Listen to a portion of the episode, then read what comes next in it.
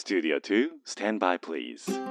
Discovering fine artists from all over Japan. The best variety of the music of tomorrow. 近未来追求型音楽バラエティ DJ のビーズ東京ライブ DJ のビーズ東京ライブメインパーソナリティの DJ のビーですこの番組は確かな音楽性を持ったインディペンデントアーティストに DJ のビー自らが出演交渉し明日の日本の音楽シーンを描き出す近未来追求型音楽バラエティですアーティストの人間性に迫る打ち合わせなしのトークとファン目線の選曲でお届けをしてまいります。この番組は兵庫県西宮市桜 FM をキーステーションに FM 根室 FM ビュー FM 砺波 FM 七子丹南ユムレディオ富山シティ FM 敦賀 FM ハーバーステーション FM 松本宮ヶ瀬レイクサイド FM ハワイホノルルケーズーレディオ東京 FM ミュージックバードを経由して59曲ネットにてお届けをしてまいります。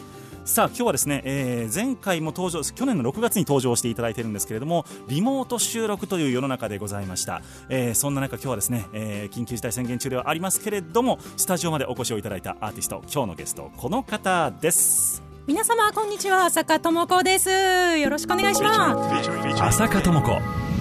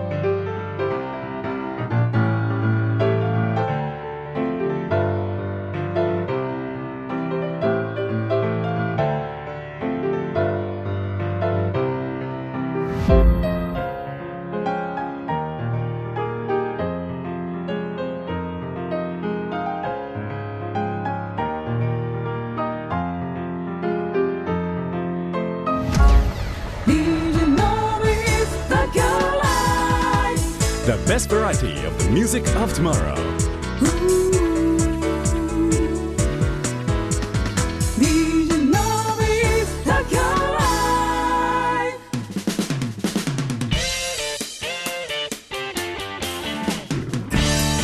東京ライブへようこそ。今日のゲスト浅香智子さんです。よろしくお願いいたします。よろしくお願いいたします。お久しぶりでございます。リアルにお会いするのが久しぶりすぎて。いやそうなんですよ。いつぶりやろうっていう話をしてたんですけれども。そうなんですよ。ねなんか本当に2人とも思い出せない。そうなんです前あったきっかけが何だったかさえも思い出せないっていう。そうなんです。ただがこのスタジオじゃなかったことだけは確か。京橋のスタジオですよね多分前にお会いしたの。あれ？えー、イベントとか出てもらってないですもんね。そうなんですよ。イベント呼ばれへんなと思って それでみんなに言われる。みんなに言われるんですけどあそうっすねって受け流すのが僕の流儀になってきてるんですけれども。そっかそっか。いや本当だから、えー、前京橋のスタジオでお会いして椅子がギーギー言うんですけど京橋のスタジオでお会いをしてからいつだ少なくとも3年以上経ってます。いやうん多分5年硬いかもしれない。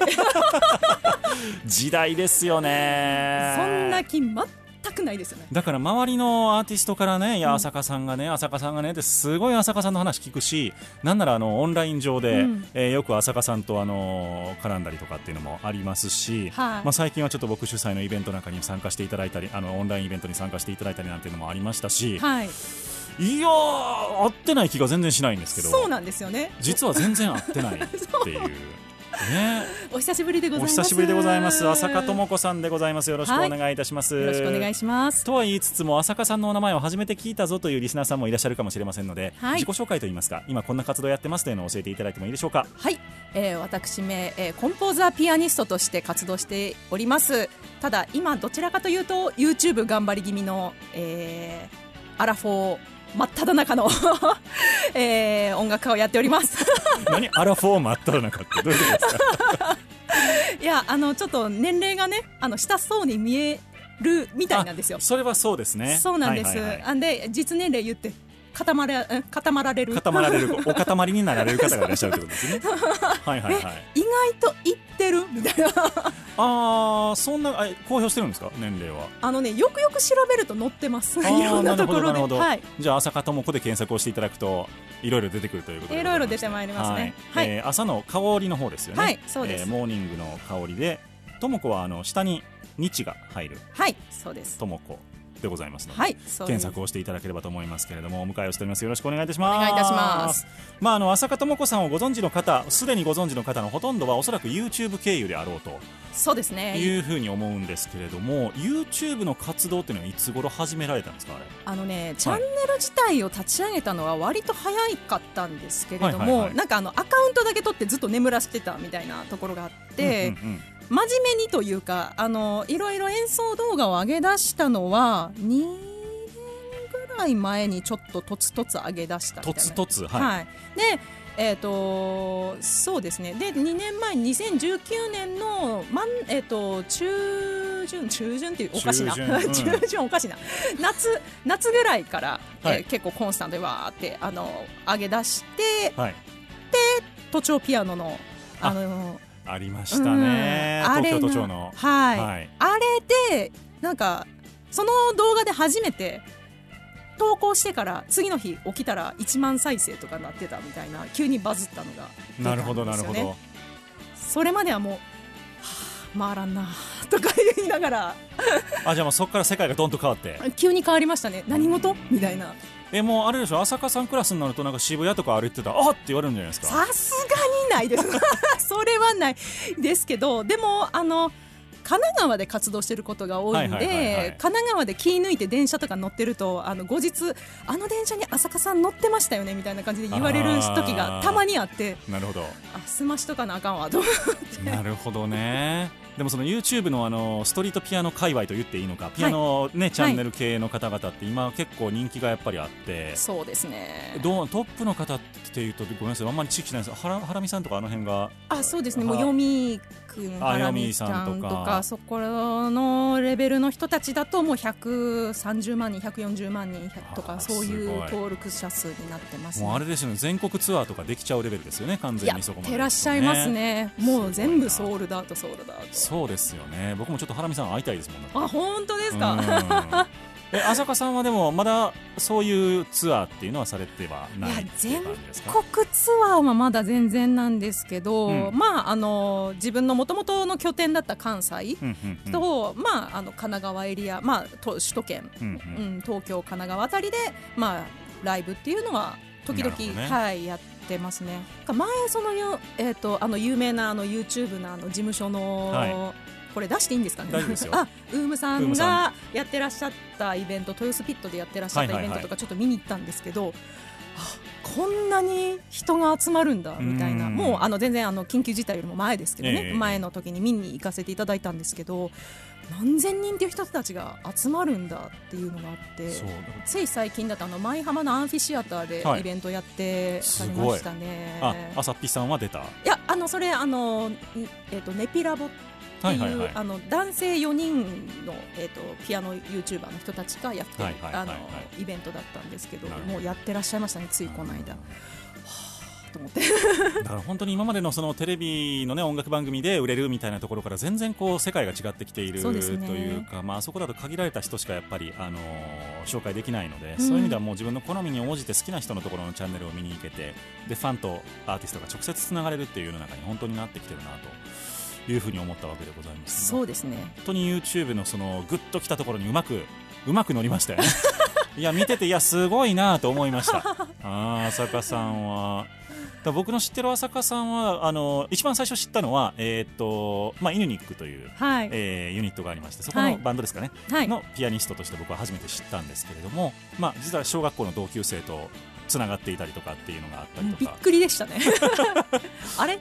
そうなんですよ。だから、あのいろいろこう親近感を覚えたりはしたわけでございますけれども、そもそもはクラシックのピアニストとしてキャリアはスタートされる。そうですね。そうですね。もともとは、まあ、それになるつもりあのクラシックピアニストになりたくて、うん。もうあのずっと小さい頃からピアノをやってたんですけど、まあ、ちょっと指の骨の変形だったりとかがいろいろあってほうほうほうああのやっぱそう長時間練習すると激痛曲がするんですよ。あその間接的なところそうそうです、はいはい。はいでそれでそれが中学校3年生の時ですかね、うん。なのでそこでまあクラシックピアニストになるにはちょっとあまりにもこの痛みと戦わないといけないのがハードルだなってなって、うん。でどうしようってなった時にじゃあ作る側に回ろうかなっうんて思って高校から作曲の勉強をを真剣にあのちゃんとレッスンに通ってやるようになって大学はなんで作曲専攻なんですよ出てるのが。あなるほどなるほど、はい。え作曲専攻っていうのはジャンルはあまり関係ないんですか？もう何でもござれ。あーなるほど。まあでもうちのあの京都一律芸大は、まあ、芸術音楽っていうものの中でこうアカデミックな作品を作るっていうところで、うん。まあ、ポップスロックみたいな曲はもちろん作らないですけど、まあ、大学ではそういうちょっとあの難しい感じの曲を作って、まあ、う他ではあのバンド組んでいろいろやったりとかっていうのをね、やっていましたね。はい。いなるほど。じゃあポピュラーも、えっとクラシックも、はい。まあ、それその他のジャンルも全部一応されて通って。て。ますね。そもそもやっぱり一番最初のピアノが耳コピーで遊ぶっていうところから入ってるのでなるほど。クラシックよりもそっちの方が先かもしれないです、ぶっちゃけどれが一番好きなんですか？現時点では。うん、ポップスとかロック大好きだな。いや全然いいと思いますけどね。結構そういう、まあね、クラシックをずっとこれをやってこられた方が目覚めるっていうのがすごい逆にそれだけ魅力もあるんだろうなっていうふうにも思いますし、やっぱりこうあの熱く弾けるジャンルが大好きで、まあはい。そういう意味ではなんかそのロックテイストな曲とかすごい大好きなんですよね。でやっぱり女性でピアノ単体でロックの曲をインストでやるってなかなかないのでうん。やっぱちょっとパワー負けしちゃう人とかも結構多いので、うん。まあ、そこをもう突き進むう曲のアレンジをしたりとかみたいな。で私左利きなんでやっぱ左手が強いみたいなんですよ、うんなるほど。なのでその他の女性の多分プレイヤーさんよりは結構左手のベースラインだったりリズムとかが割とがっつり出る。はいからはい。音だけ聞いてるとよくあの男性だと思ってましたって言われることが。ね、はい、はい、それが最近多いです。なるほど、まあ、そんな浅香さんの曲を今日は続々と続々とたくさんお届けしていくわけでございますけれども、えーちょっとカバーとオリジナルとバランスよく今日はお届けをしていこうかなというふうに思っておりまして、はい。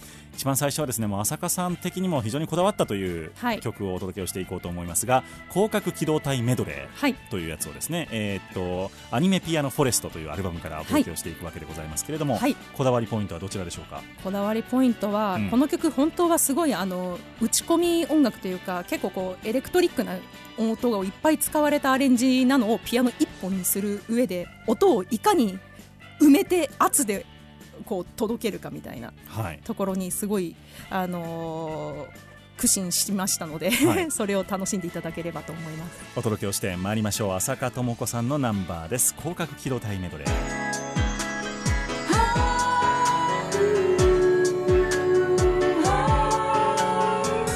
The best variety of the music of tomorrow.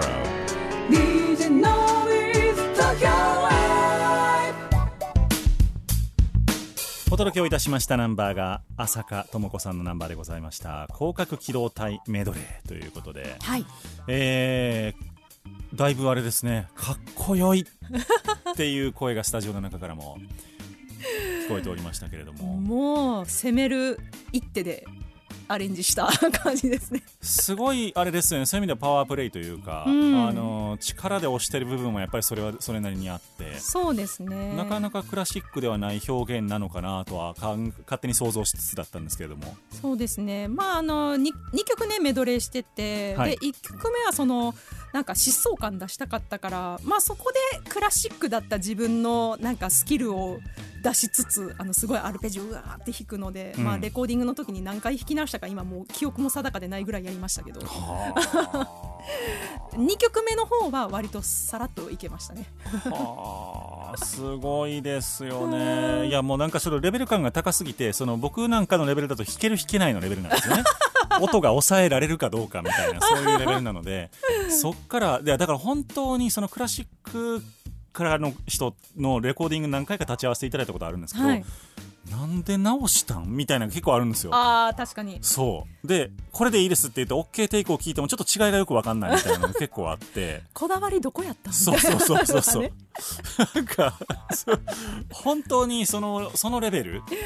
もうねここればっかりはもうそのそこら辺になってくると今の1音の0コンマ何秒が気になるとかそんなレベルだと思うんですよ彼らは、うん、ためがちょっと足りないとかいやだから本当にもう我々の業界では例えようもないほど本当にかすかな、うんうん。あの違いなんだろうなと、うん。だから僕らでは当然手におはの読みが間違いとかねいろいろ発音間違いとかってあると思うんですけど多分そういうレベルからもっとさらに細かくいった、うん。あの息の吸い方とか本当そういうレベルなんやろなっていうちょっと大きく吸いすぎたみたいなそうそうそうそうそう。大きく吸いすぎて次の息継ぎがちょっと小さくなるみたいな、ん。バランスが悪いみたいなそういうレベルだと思いますどうでもええやん。もう多分ね撮ってる人からしても何度もそこで詰まると多分全員がもうええと思うよってなる。まあ雰囲気的にそうなってくる、まあ、プロの現場なんです。なかなかそうはならないんでしょうけど、ね気持ち的にはそう思ってる人中にはいるんちゃうかいなと。やいると思います。それをみんなあの首にも出さないっていうかね。素晴らしい。ね。えあれですかもうあのスタジオの時間ギリギリまでやっちゃうタイプの人ですか？いやえーっとね実は今回のその、えーっとアニメピアノフォレストの CD もなんですけど、い。それ全部自分でマイキングして撮ってるんですよ。ほう。でもうスタジオで。あはいスタジオで、はいはいはい。で撮っているのでこの日撮らなきゃいけない曲数っていうのから逆算してこの曲にかけれる時間みたいなところとかも考えながらペース配分して。じゃあやっぱりギリギリまでやってるんですね。あやっぱやってます。ね そんなことないよって今言おうと思ったけど。完全にギリギリだった なるほどね。やっぱりそこはプロのこだわりとしてやっぱベストのものを出していこうと、そうですね。なるほど。はい。え逆にこう今聞いていてもう一回ここ取り直したいなみたいなのも出てくるんですかやっぱり？あのこ今の曲に関してはいややりきった感はすごいあるので大丈夫なんですけどたまにあのあでもここもうちょっと今やったらこう弾くなみたいなのはもちろんありますね。やっぱり CD をレコーディングするのってあのその撮った時は最高のテイクなんですけど、はい。そこからやっぱり自分も進化をするので、うん。だ多分今やったらもうちょっと違うフレーズをつけるやろなとかっていうのとかはあるのでまあその今取れる最大限をその時に詰めたものという位置づけかなって思うんですよね CD は。なんかすごい素朴な疑問なんですけど、はい。ポピュラーとかってミックス前提なので、はい。サビだけ取り直したりとかっていうのやるじゃないですか、うんパンチインしたりとかっていうのを、どうなんですか？これピピアノ一本とかクラシックの世界だとそういうことはするんですか？どうなんですかね？私はちょっとあ完全にクラシックではないしもうあのポップス畑が長い人間なんであれですけど、あえっと、自分のレコーディング上では必要に応じてはやります。やっぱりその決められた時間の中でなるほどね。やっぱりやりきらなあかんってなった時にどうしてもここ同じところ詰まってたりとかすると、やっぱそこだけにあの延々と時間かけるわけにもいかないのでっていうところで最高のテイクのところっていうところでちょっとやっぱりいじるところとかはあります。なるほどね。うんうん。そうかそうか。やっぱじゃあライブとはまた違うう種類の音源として、そうですね。えー考えてらっしゃるっていうところですかね。そうですいやー本当にでもあのいろんなあの世界があるなと思う、まあ、この番組でも本当にあのクラシックとかジャズの、おね、ジャンルの方も取り上げさせていただくことあるんですけれども、まあ、浅香さんそのハイブリッドというかですねそうですね。えーポピュラーをメインに聴かれる方にも楽しめるような、えー、とピアノインストゥルメンタルというところをされていると思いますので、はい。すごく、あの取り上げがいがあるなというふうに思ってるんですが、はい。逆にあの弾き語り業界に進出しようとかっていう野望はないんですか？いやあのちょっといろんな事故が起きそう。え浅香さんクラスでもやっぱり歌はちょっとって感じなんですか？あのそもそもライブシーンに飛び込んだ時はシンガーソングライターだったんですよ。お実は。僕それ知らないかもしれないですそう多分もう16年ぐらい前なので、はいはいはでということは1年2歳ぐらいの時ですね、うん、おーそれぐらいにしときましょう。ね。あえて全部を受け入れます。ね。いや1年間だけはやってたんですけど、はい。やっぱりねあの歌がそんなにやってきてなかったっていうところで、あのー歌に意識とピアノに意識が二分されるのがどうしても気持ちが悪くて、なるほど。でやっぱり専念しようってなった時に、まあ、大半の人は歌に行こうってなるんですけど、うん。私はピアノに行くって言ってピアノに行った感じです。あなるほどなるほど、うん。え歌を専門に勉強されたことトレーニングされたことはなかった？まあ、が学校の中ではあったの？か学校では副科の声楽取ったりとかはありましたけど、でもなんかその全然あの本当に短い時間でしかやってないし、あとは、えー、と途中でポップスの、あのーボイトレとかた通ったりした時もあるんですけど、うん。でもそれも1年ぐらいしか行ってなかったのでなんかやってるうちに喉をちょっとおかしくしちゃったので無理だなと思って、うん、なのでもう今はたまに思い立った時にフラッと歌うぐらいで。なるほどね。生配信の時とかにちょっとちらっと一曲ふんふんふんみたいな感じ。でじゃあ今日収録終わってからカラオケ行きましょうか。もう行ってないっすねカラオケカねラオケ全然行ってないですよ。僕去年行ってないと思いますカラオケ。私も行ってないです。ね行きた行きたいわ。カラオケで歌うのとかは全然大丈夫です。そう。僕本当にあのー歌手の友達と僕みたいな組み合わせで何人かでカラオケ行ったりするとすごい劣等感を感じるんですよね。まあ周りプロっすからね当たり前なんですけど トミーさん声ええから絶対ええってとか言って歌うんですけどみんなコールんですよね。えなんで？いや本当下手なんです僕歌。えそうなんですか？めっちゃ下手なんです。じゃあ今度ぜひ一緒にあの私全然ダメなんで。あれですよあのーなんか気のいいジャイアンみたいな感じになりますよねみんながなんか大丈夫みたいな感じで。おーおーおーってなってるみたいな。最初のねあのワンフレーズぐらい聞いてくれるんですけどだんだんだんみんな話し始めるんですよなんかよくなんで？そこ聞こうよ。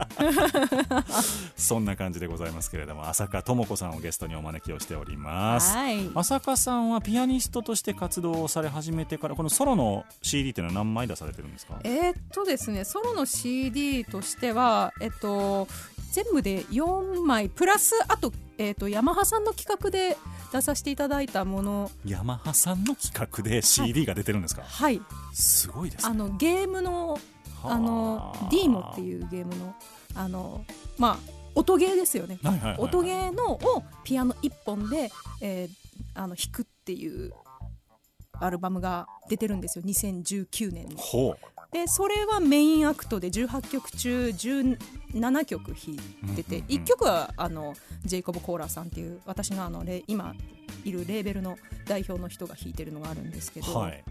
うん、で彼はあと彼とのそのジョイントがその私の残り17曲の中2曲が連弾で彼とやってるんですけど、っていうのが出てます。でそれ含めると5枚ですかね。はあ、すごい。5枚5枚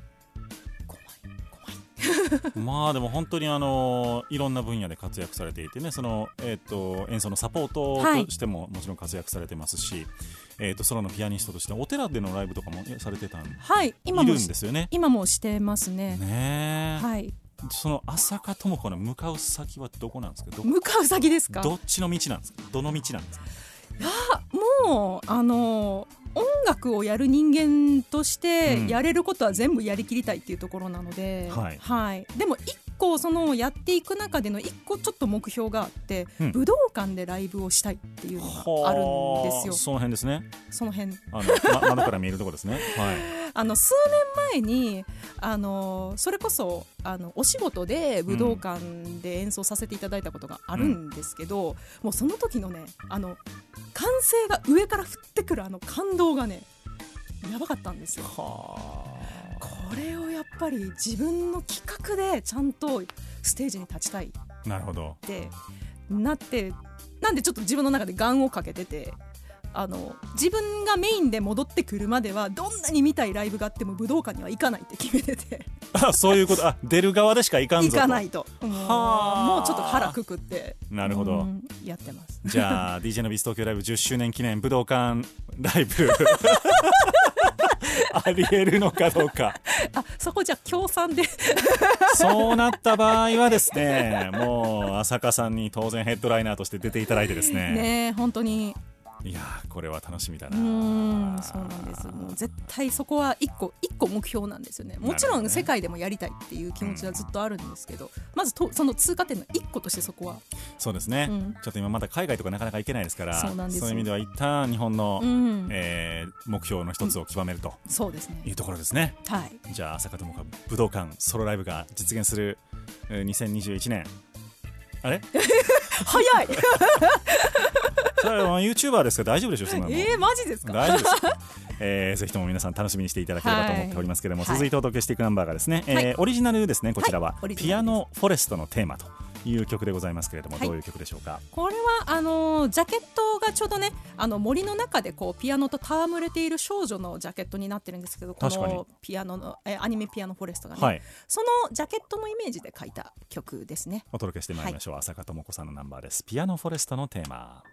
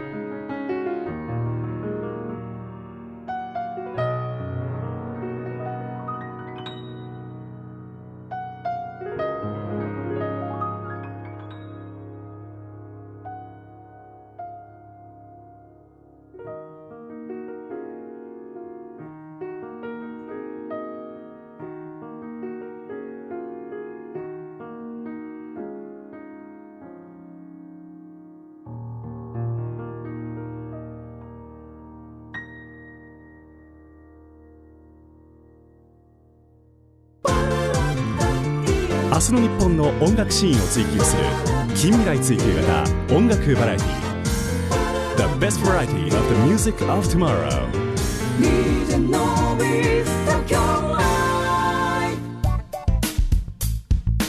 お届けいたしましたナンバーが浅香智子さんのオリジナルの曲でございました。ピアノフォレストのテーマという曲でした、浅香さんのその演奏を見たい聞きたいっていうとやっぱり今も YouTube そうですね、今やはりこのコロナ禍でなかなかこうライブがねできないので、うん。まああの鎌倉付近ですとねあの私がいずっともう2015年からほぼ毎週1であのフリーイベントをしているその光明寺というところで、ねはいはいはい。今も、えー、とそんなに人が密にならない環境だからあまり宣伝しなければそんなに集まることもないだろうということでうん。続けているんですけど、まあ、そこだと生演奏が聴けるかなって感じですね。でもイベントが今ちょっと打てないそうですよね。ですね。イベント大好きなんですけどね。いや本当人が集まるのがねもうダメになっちゃいましたから、うん。それが非常に心苦しいところではありますけどもね。そうなんですよね。もうインストアライブとかするのもすごい大好きなんですけどそれももう今やってるところがほとんどないので。はい。はいなるほど、うん。まあじゃあそういう意味では本当にあの場所は限られているけれども演奏はあの続けていらっしゃってそうですね。えー、とインターネットを通じた発信というところも、あの継続をしていらっしゃるということで本当にまあなんていうんでしょうねガッツのある人だなとずっと思いながら見ておりまして、えー、と先日あの行われましたラジオ DJ オーディションの方にも、はいえー参加をしていただきまして。させていただきました。ありがとうございました。いやもうああいうポイント制のオーディションにあのトライするのが人生で初めてだっはい、たんですよ、うん。やっぱりあのああいうイベントってうんある一定の自分のことを応援してくださる方がいないと出れないものだと思っていたので、はい。で今やっと YouTube のその登録者数が約2.5万人っていうところまで来て、まあ、知ってくださっている方が多くなってきたかなっていうそういう気持ちもあってできるかなって思っなるほどてねいやでも本当そうだと思います、あのーまあ、逆にああいうのに出たからこそファンがいることが分かったっていう人もやっぱり中にはいらっしゃって。それです。そう。あのー全然真っ白の状態の方はもうやっぱりいらっしゃったんですよ、でもその中からやっぱりえこんなに応援してもらえるのみたいな人もやっぱりいたりとかあのーあなるほど。ファンと対話をするっていうのはこういうことなのかっていうことが、あのーを、まあ、体を持って理解をされた方っていうのはやっぱりいらっしゃったりとか,、なんかそういうのはやっぱり得るものがあったっていうのはあるみたいではい。結構ね敬遠されがちなんですよねああいううのって。ん。あのー今まで積み上げた信頼を使うみたいな感じがしちゃうんだと思うんですけど意外とあのみんな応援してっていうと、うん。それがまあファンにとってもやっぱ嬉しいことであったりっていうこともあってですね、まあ、それも人それぞれの考え方なんですけどもね。そうですね。一つの文化として定着していってほしいなっていうのが僕個人の思いではうんあるんですよね、やっぱりそうやってあのファンの人から直接応援をしてもらえるっていう土壌を作った人って、まあ、こういうコロナ禍とかでもやっぱり、あの強いですしなんか一つよそのステージに頼らないと、うん。えーなかなかねあうん。の仕事が成立しないっていうんだとちょっときついなっていううん。世の中にもなってきているので。うんうんうん。うんなんかそういうところをねうまく実現できたらいいなという思いのあれだったんですけども本当にご参加をいただいて、えーっと楽しんでいただいて嬉しかったです。いやありがとうございます。はい。貴重な経験を。ありがとうございました。はい。えーというわけでですねまたあの浅香さんの今後の活躍に注目をしていきたいわけでございますけれども近々あれが出るんですね。新譜が。新譜がね。まあちょっともうちょっと先になるんですけどでも、えー今年一応今5月末に出せるような、うんうんうん。えー感じで、えー準備を進めているところでございます。なるほど。はい。じゃああれですね。ちょっとあのーそろそろワクチンが打てるかなぐらいの頃に えー、浅香さんの新譜が出てくると、そうですね。どんな内容になりそうなんですかこれは？今回はですね、あの今私渋谷の、えープラネタリウムではい。あの私の曲を最初から最後まで使った上演演目がはい上演されてましてあのコスモプラ言えてないね。コスモプラネタリウム渋谷。はい。大丈夫です。言えてましたよちゃんと。言えてました？コスモプラネタリウム渋谷。はい、そこで、えー、と月曜日が休館なので、はい。えー月曜日以外の火曜から日曜までの、はい、えー夕方17時すごいじゃないですか。から毎日1回毎日上映されてる。はあ僕多分それ寝ると思いますえ プラネタリウム僕絶対寝るんですよね。でその私の曲に合わせて、えっと近藤浩平さんっていうあのーライブペイントをされる方の、まあきえ絵がこうねあの球体のところにうわっとこうあ広がる。星じゃないんですね。えっと、その絵と星のコラボレーション。星と絵と音楽のコラボレーションアートだ。はい。で、えー、と解説員の方がはあ。毎回ライブで解説をされるので毎回違うんですよね。へえ。季節によってもおすすめする星が変わったりとかする。はあ、うん。なんかちょっと八百屋みたいな感じですね、ええネギ美味しいよみたいな。うんまあそんな感じかもしれない。はい、あでも例えが良くなかったので後でカットしますけど。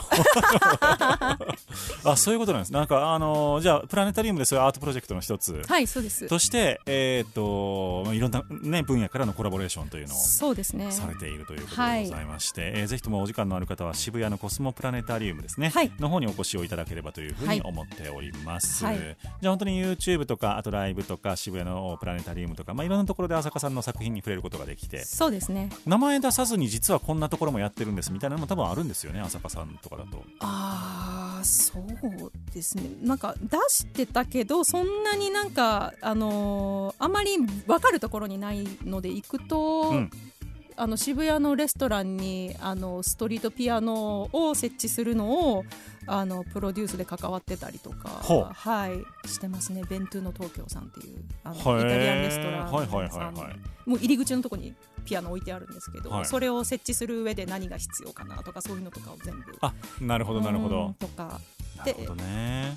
まあ、今ちょっとコロナ禍でできてないんですけどそれもあの月1でそこであのやイベントしてたりとかもあったんですけど、もうこれもねあの解除されたら復活したいなみたいなまあでもあれですね。しっかりとこのあのコロナの間にもしっかりしゃがんでうん、ジャンプする余地を残してもう今思いっきりスプリングをグーってこうしてる状況ですからね。そうそしたらもうコロナ明けたらもう100万人。そうえー、100万 一気に50倍。一気に50倍。いきましょ行きたいですう、ね。インターネットそれ起こりますからねそういうことね。ねもう爆発するときは本当に信じられないぐらい一しますします、びっくりする時ありますから、うん。うんえーぜひとも楽しみにしていっていただきたいと思いますけれども、はい。浅香智子さんをゲストにお迎えをいたしております、えー続いてはこの「ピアニスタ・イン・東京」という、えーはい。アルバムの方から2曲お届けをしていくわけでございますけれどもこれは、えー、とカバーとオリジナルのバランスっていう感じですかねこの。そうですね。先ほどのアルバムが1曲しかオリジナルがなかったのに対して、今回はオリジナルが6曲入っているアルバムになってます。まあ、これトータルで15曲入ってるという、まあ、近年まれに見るお ボリュームなんですけどこんなん2つに分けたらよかったのにって思いながら。もう結構収録分数ギリギリ違うかなみたいな。いやそう思いますよこれ。ざっくりだってうんそうですね。70分60分は超えてあ62分超えてますよね、はい。すごい、えーその中から1曲お届けをしてまいります。これはマルーン5のカバーで「Sunday Morning」という曲でございます、こだわりポイントはどの辺でしょうか？もうこの曲はやっぱりあのたあのき心地いい揺らぎがある音楽なので、体を揺れ揺らしながらこう聴けるようなテイストはピアノ一本でも損なわないようにっていうグルーヴ感を出しながら弾いたあアレンジした曲になってます。お届けしてまいりましょう「サンデーモーニング朝か The ら best variety of the music of tomorrow.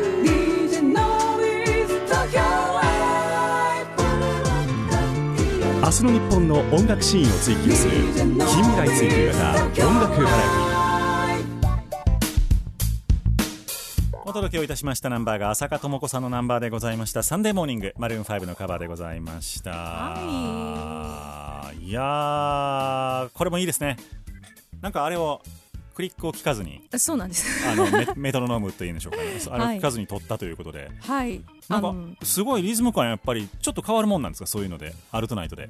あのねあったらあったであのキーテンポキープはできるんですけどなんかそれに縛られた演奏になっちゃうんですよね。なんかちょっと硬くなる、でだ一番理想はクリックなんか聞かずにちゃんと自分の中で体内テンポキープをしながら、うん、あのグルーブを感じながら演奏できるのが一番理想なんで、うん。あの結果的にそういう方向になった曲でした。うんなるほどね。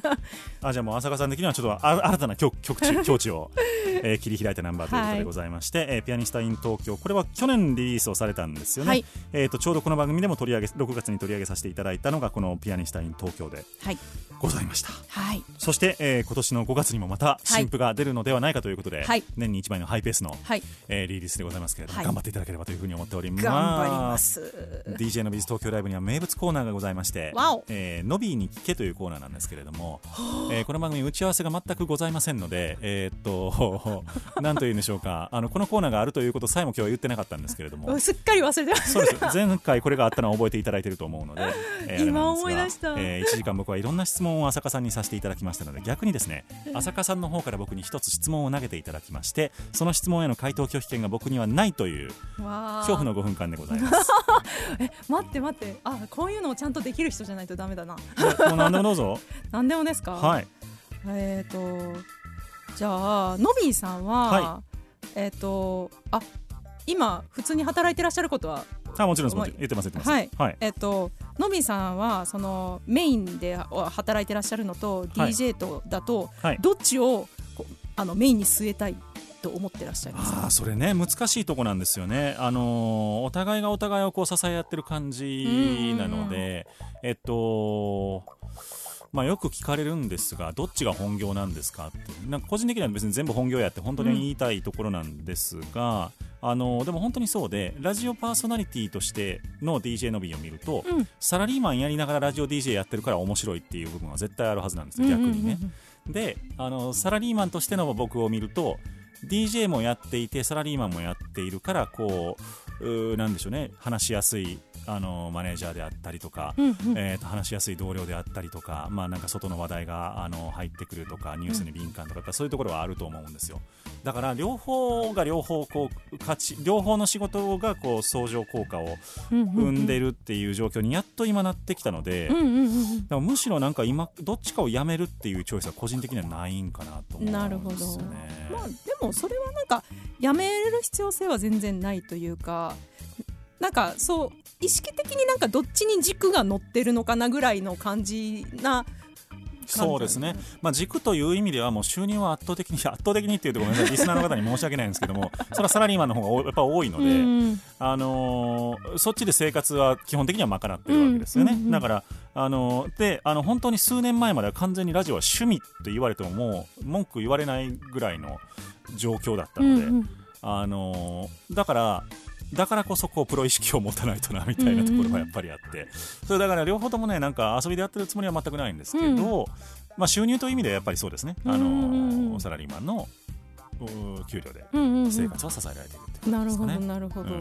なんかこうその自分の中でのそのなんかその金銭的な面ではなくこうなんか軸が今伺ってるとやっぱりもう両足でがっつりその日本柱みたいな感じがそうなんですよね。精神的なところっていうか。本当に世の中的にやっと副業がいいんじゃないみたいな話にやっうんとなってきたじゃないですか。なりました。そう。で僕22から、まあ、社会人になったすぐからこの生活なので両両方やってる生活なのでその頃は結構ボロクソ言われましたよそんな。わお。そうそうそう。そんなことやってるから仕事に身が入らへんねんみたいなことうんやっぱりすごい言われたし、うん、でもそうじゃないっていうことが世の中的にやっと認められるようになってきたのはすごくありがたいですよね、うん。やりやすくなってきましたそういう意味では。なるほど。うん。いやでもそれ私その16年前に音ライブの世界入ったじゃないですか。な入った。あその頃私の周りの取り巻く環境だけかもしれないんですけど、あの浅香さんはピアノが弾きたいのか、うん。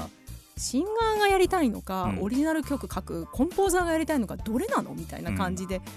もう今だったらみんなどれもやってる人たちがめ多いのになんかそれすら言われてた時期があったんで、だから本当全然異業種っていうところでそれを成り立たせるっていうのをやっぱりねその 10, 10年20年ん、うん？うんうんんぼやかします、まあ、まあまあまあましょう。はいはい。ねその頃とか本当になんか大変だったんだろうなっていうのはちょっと、ううんんそうですねでもなんかその一つのことにすごく集中をしてそれを伸ばすっていうことに対する美学がすごいあるじゃないですか日本ってなんかまだまだ、うんでも一方でやりたいことを探せみたいなことも言うじゃないですかでもそんな一つのことに集中してたら絶対無理なんですよ無理ですよ、うん、いろいろやってその中でこう自然に淘汰されていくみたいなうんことをしないと多分無理なんですよね、うん。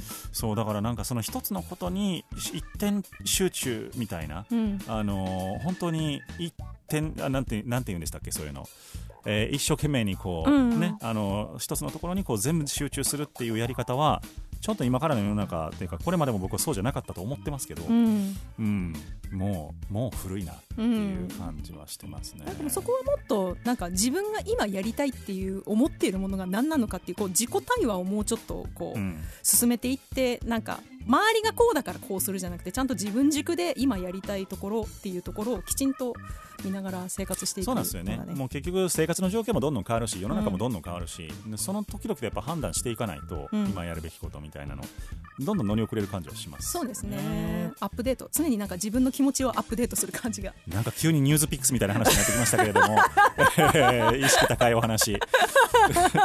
実はですねこの番組ダウンロード版だけのおまけトークというのがありまして、はい。えーダウンロード版でしか聞けないはい、えートークの部分があるんですよ、はい。そこにですね今日はちょっと一点集中してあのこの後また撮っていきたいと思いますので、えー今日オンエアで聞いてくださっている方は来週月曜の午前0時からダウンロードが始まってまいりますので、えーぜひともそちらの方もチェックをしていただければと思います、ホームページアドレス http コロンスラッシュスラッシュ e-nobby.com e-nobby.com で皆様のアクセスをお待ちいたしておりますラストのナンバーでございます。はい。浅香智子さんのピアニスタ in 東京からでございますね。小さな島の流星群という、タイトルでございますけれども、はい。どういう曲でしょうか？これはもうあの先ほどちょっとちらっと言ったあのあのプラネタリウムでも今使われている曲なんですけれども、はい。まああのこう無無人島とまでは言わないですけど、まあ、すごい星空が綺麗に見えるもう人が人っ子一人いないみたいなうん。ところでこう星空を見上げてるところでまああのりこう降ってくるような降り注いでくるようななんか流星群のイメージで書いた曲ですね。お届けをしてまいりましょう、ラストのナンバー浅香智子さんで小さな島の流星群でお別れです。今日のゲスト浅香智子さんでした。ありがとうございました。ありがとうございました「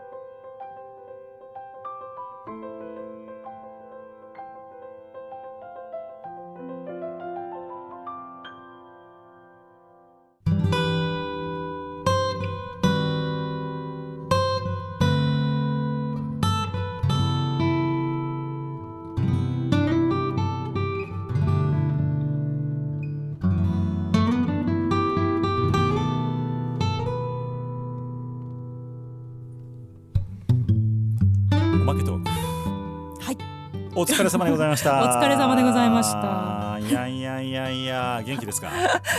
まあ元気有り余ってなんかたまに空回りしますけれど。あまあまあでもそれが浅香智子の味ですからね。まあねそうそうそあの常にちょっとつ盲信まあイノシシ女なんでね。うなるほど。ちょっとつ盲信でございます。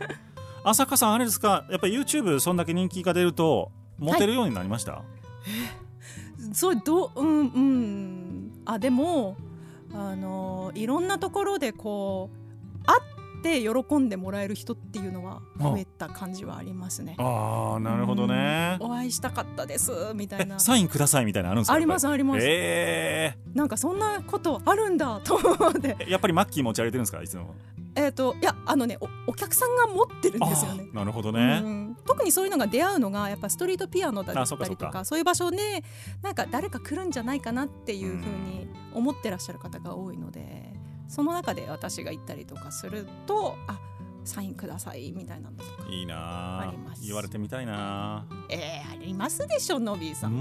全くないんですよ。いい。ライブハウス行ったら知り合いがおるとかそんなんはありますよ。もちろんね。あのこのこの番組も10年やってますから。あるんですけど本当にないですね。なんか街中とか、うんうん。まあ、そういうイベントでね僕が出るみたいな時はもちろんそういうのはありますけど、うんうん全然偶然会ってあれみたいなのは一切ないです。あうーん。ちょっと羨ましいですもんだから。そうですか。うん。でもそれはそれでしんどいっすよね。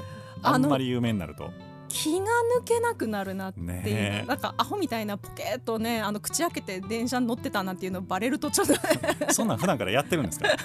疲れ切ってる時とか電車で口開いてたりとかね過去に何度もありますよ。マジか。それ寝てるんちゃいますだから寝てますね。そうですか。そんなそんな世界線もあるんですね。ありますね。歩いてると声をかけられるなんていうのは。うん、まあでもさすがにまだねその本当に超絶有名なところの方々とはやっぱ全然差がありますので。まあまあまあね、うん。まあそんなに言うほどはですけど、うん。でもなんかなんかイベントの後とかでちょっと買い物してから帰ろうなんて思ったらあさっき弾いてらっしゃいましたよねみたいなとかなっちゃうんで。うわそこでは買い物して帰れなくなりましたねやっぱり。ーなるほどね、うん。そっか。じゃあショッピングセンターとかでそう。やっててもあれあれあの人たくさんかそうなんもももも肉じゃなくて胸肉買うんや胸肉立派な食べ物ですよ。国産じゃなくてブラジル産なんやみたいなのが言われるかもしれないですね。いやいやいやいや。胸肉好きなんですか、と大好きですね。やっぱタンパク質がね。なるほど、うん。え浅香智子の食生活はどんな感じなんですか？あーなるべくでも脂っこいものは食べないようにしてるっていうか、はい、あのーまあまあこの年なんでねふ ふ言うぞ。まあでもねちょっとねあのー脂っこいもの食べるとあのすごい体がしんどくなることが多いので、えうんななんでまああのどっちかっていうと和食系が多いですかね。ー、なるほどね、うん。じゃあ今度は神戸牛の焼肉屋さんに行きましょうよ。それは食べたい。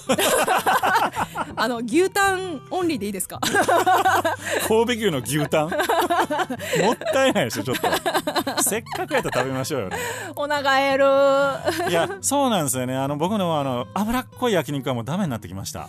やっぱねあのヒレ肉とかね。うん。うん。まあハラミぐらいまでかななるほどね。うん。いやーまあハラミも美味しいな確かに。うん。だからあのうん。カルビね。はちょっと、ロース OK ですけどえロースカルビちょっとしんどいな。そうそうそうそうわかります、まあ、12枚やったらまだね。そうそうそうそうそうそう。もうサーロイン重いんですよ。重いっす。わかるわかる、うん。そうヒレ最高みたいな感じです。ただのアラフォーの あの一応弱ってきたトークにしかならないわけですけどここどこまで突き詰めえ酒飲むんでしたっけ浅香さん？日本酒大好きですね。おお蔵で言うと。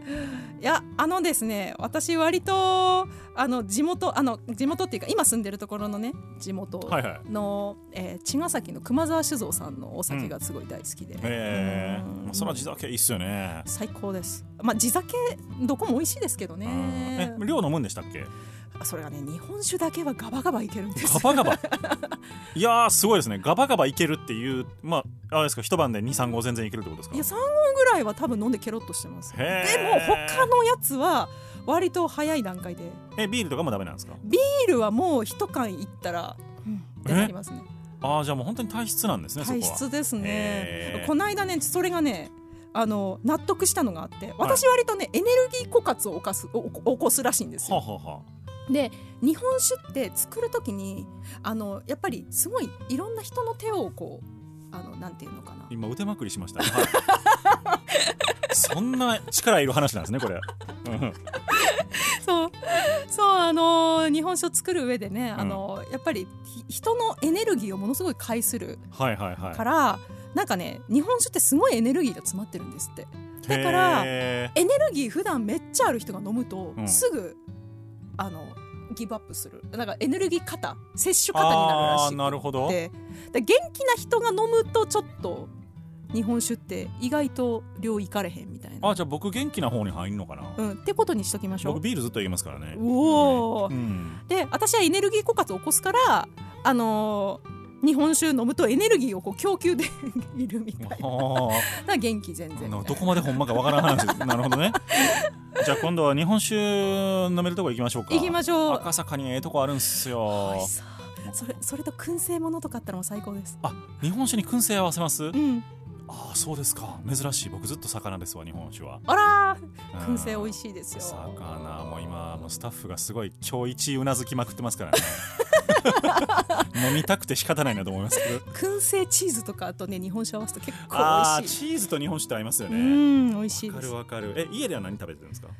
え飲む時は。あ飲む時ですか？あでもチータラとかあ意外とお手頃なものを。そうそうそんなさすがに家で燻製できないね。